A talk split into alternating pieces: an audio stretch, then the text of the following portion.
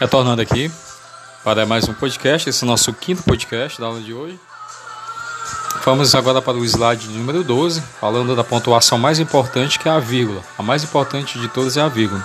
Vale aqui um, uma observação muito importante do professor Luciano, é, que é o seguinte: é preferível você, dentro de um texto, você não colocar a vírgula do que você colocar a vírgula errado porque você pode mudar totalmente o sentido da, da frase, do que você quis dizer com a, com a colocação da vírgula. Então, no, no slide 2 fala assim, vírgula, usamos para separar elementos de uma enumeração, como exemplo, fomos ao supermercado e compramos feijão, aí você vê a vírgula, arroz, vírgula, batata e verduras, tá?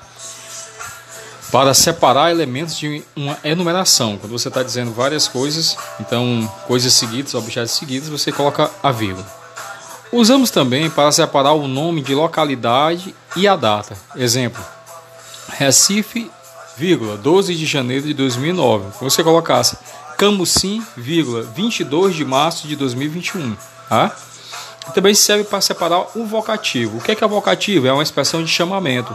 Quando você fala assim, Maria, aí vírgula, espere por mim, ó. Maria, espere por mim. Maria, espere por mim.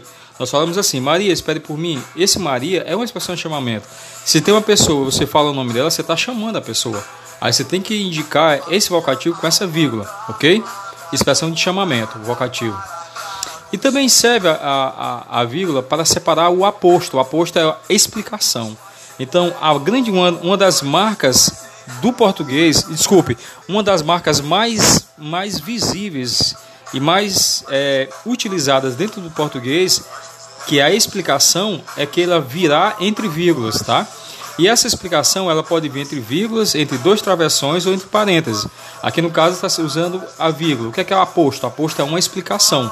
Quando você fala assim, o exemplo, Rio de Janeiro, cidade maravilhosa. A palavra cidade maravilhosa está entre vírgulas, então ali é uma aposta, é uma explicação. Será cartão postal nos jogos de 2014.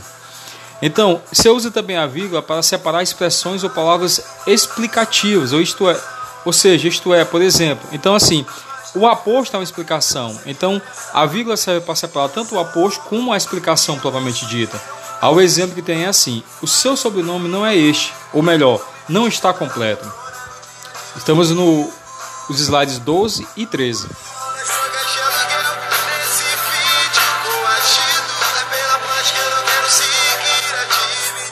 Muito bem, daqui a pouco retorno para a nós fazermos o podcast já do slide 14.